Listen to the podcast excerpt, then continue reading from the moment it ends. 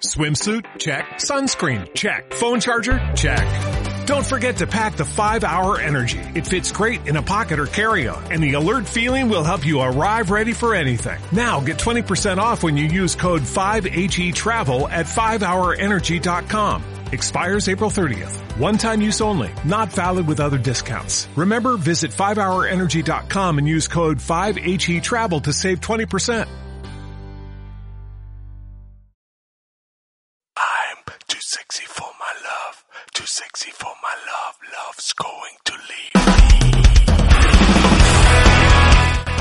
Barbones, sean ustedes bienvenidos a un nuevo podcast de Radio Barbones MX, la radio con más testosterona.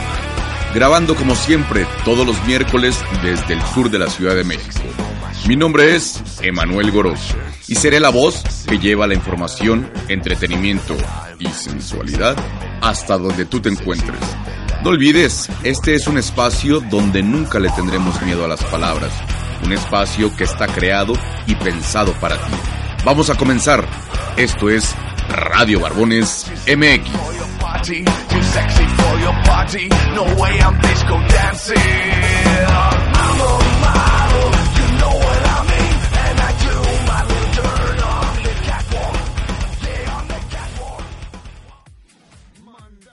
¿Qué onda, Barbones? ¿Cómo están? Sean ustedes bienvenidos a este nuevo podcast en miércoles de... ¿De qué? No es miércoles de ceniza, ¿verdad? Sean ustedes bienvenidos a un nuevo miércoles, este miércoles 28 de agosto. Antes de comenzar esta emisión, este podcast, quiero agradecerle y felicitar a Oscar, mi compañero Oscar, Oscar el Conejo, por el podcast que se aventó la semana pasada. Qué, fregón el poder tener la oportunidad de platicar con la gente de Guadalajara. Muchísimas gracias a la gente de Guadalajara porque eh, se sumó, se sumó a la participación de Oscar y pues le dieron rienda suelta, rienda suelta a todo, a todo lo que querían contar. De eso se trata, de eso se trata Barbones MX, la radio con más testosterona.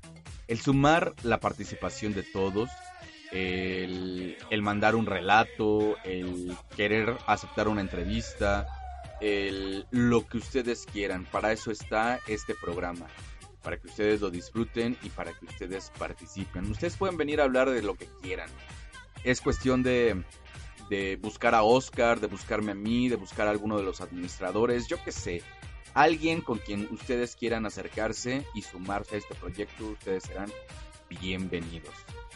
El día de hoy me toca platicar sobre un tema que seguramente ya platicamos en otros en otras emisiones, pero son temas que de verdad no pasan de moda y, y lo importante es que nos quede claro que las cosas, por muy feas que vengan, siempre, siempre tendrán una solución.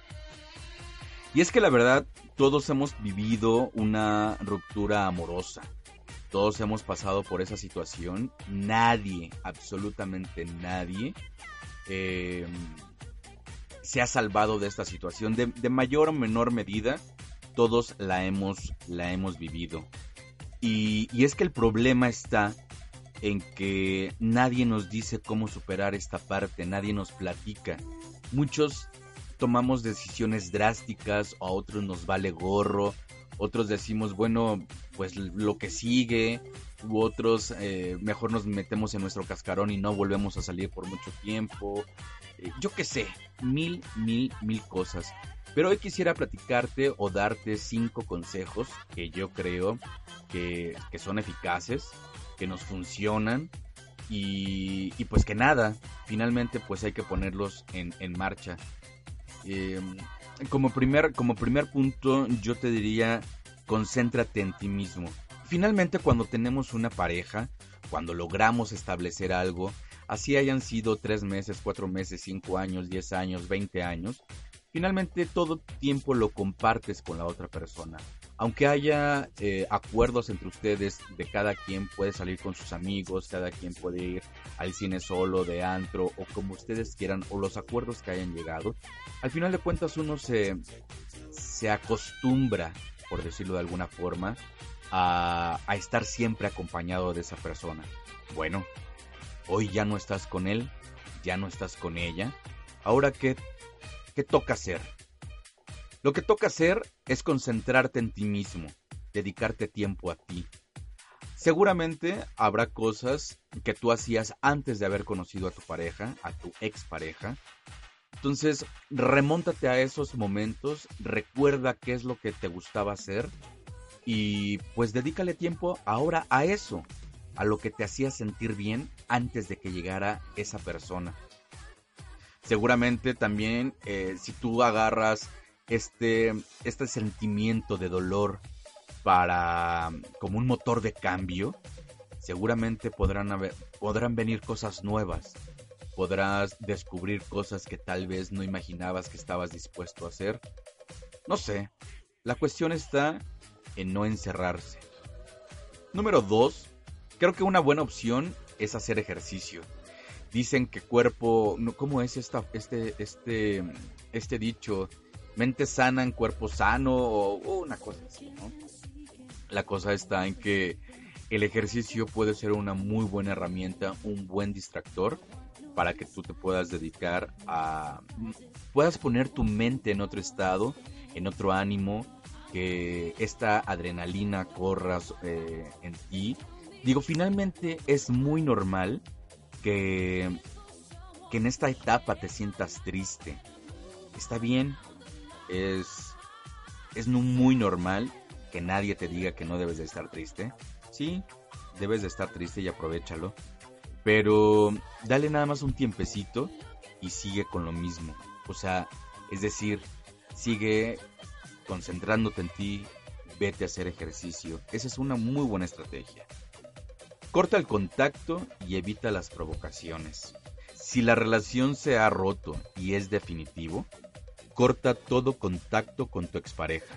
De lo contrario, solamente vas a conseguir llevarlo, llevarlo muy malos ratos.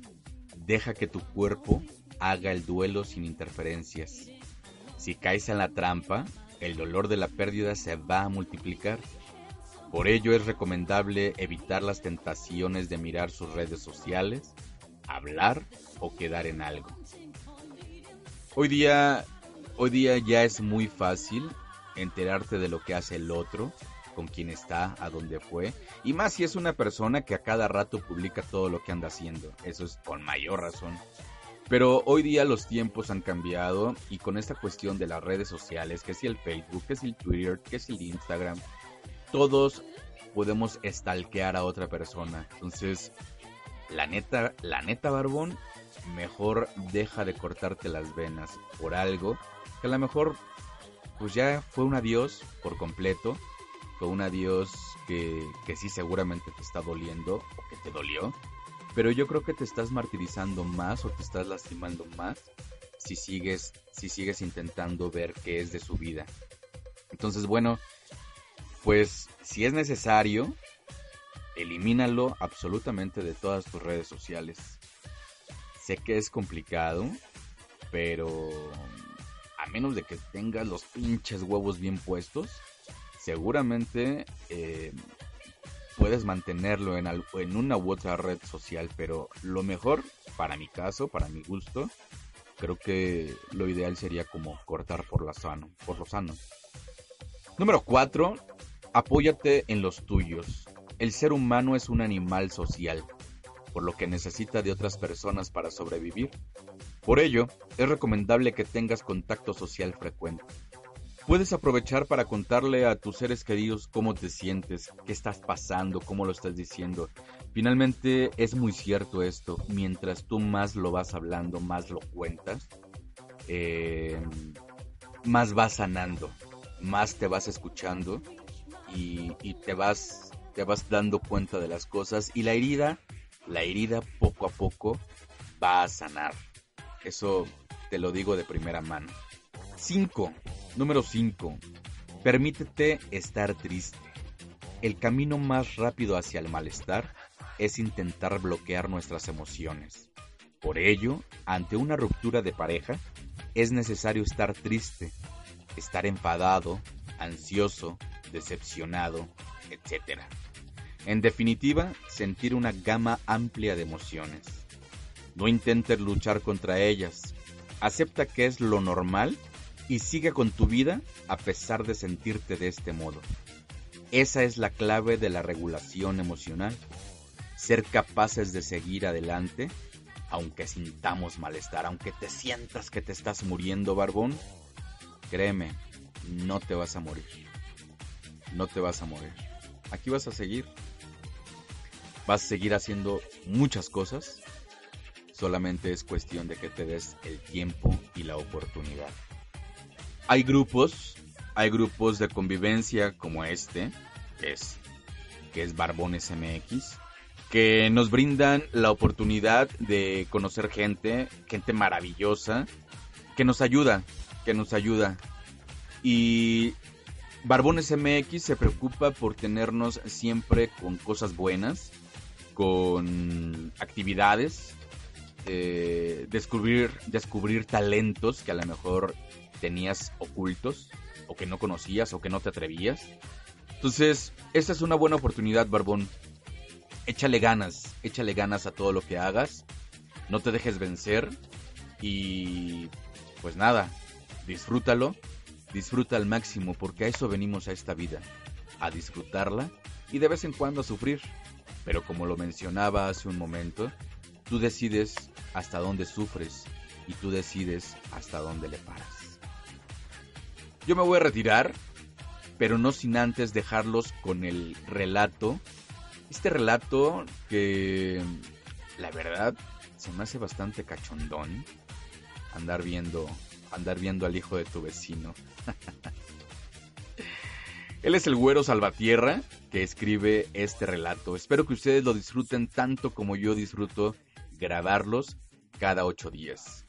Mi nombre es Emanuel Gorós y esto es Radio Barbones MX, la radio con más testosterona.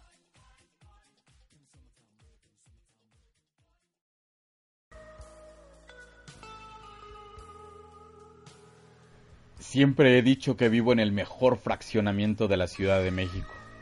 La verdad es que acá las cosas son muy tranquilas y desde que llegó la familia Jiménez, esto se volvió como una gran familia.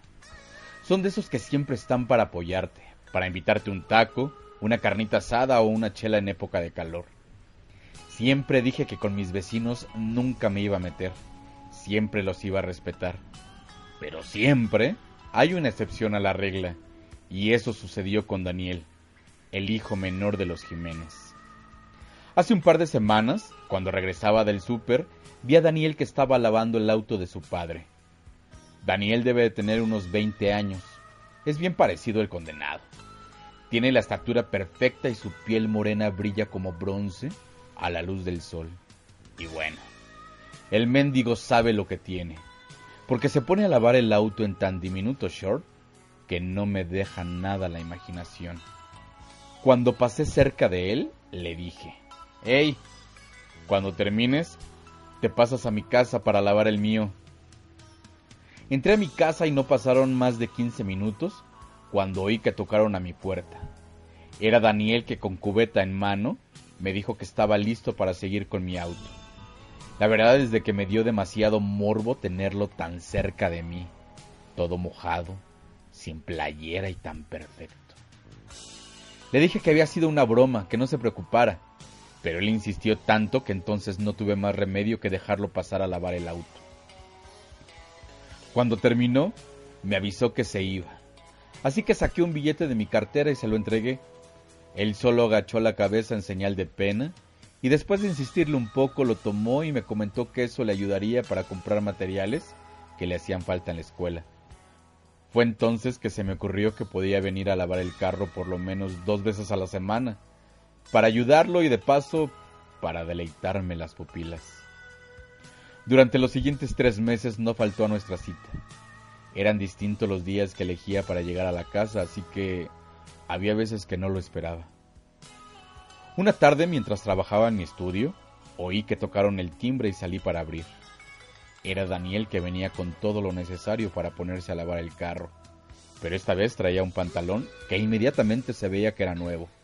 Así que le dije que podía prestarle un short para que no echara a perder ese pantalón. Me dijo que estaba bien. Le pedí que me esperara en la sala, pero sin darme cuenta, me siguió hasta mi estudio. Se quedó pasmado al ver las últimas acuarelas de desnudos masculinos que había pintado la noche anterior. ¡Qué padres pinturas hace!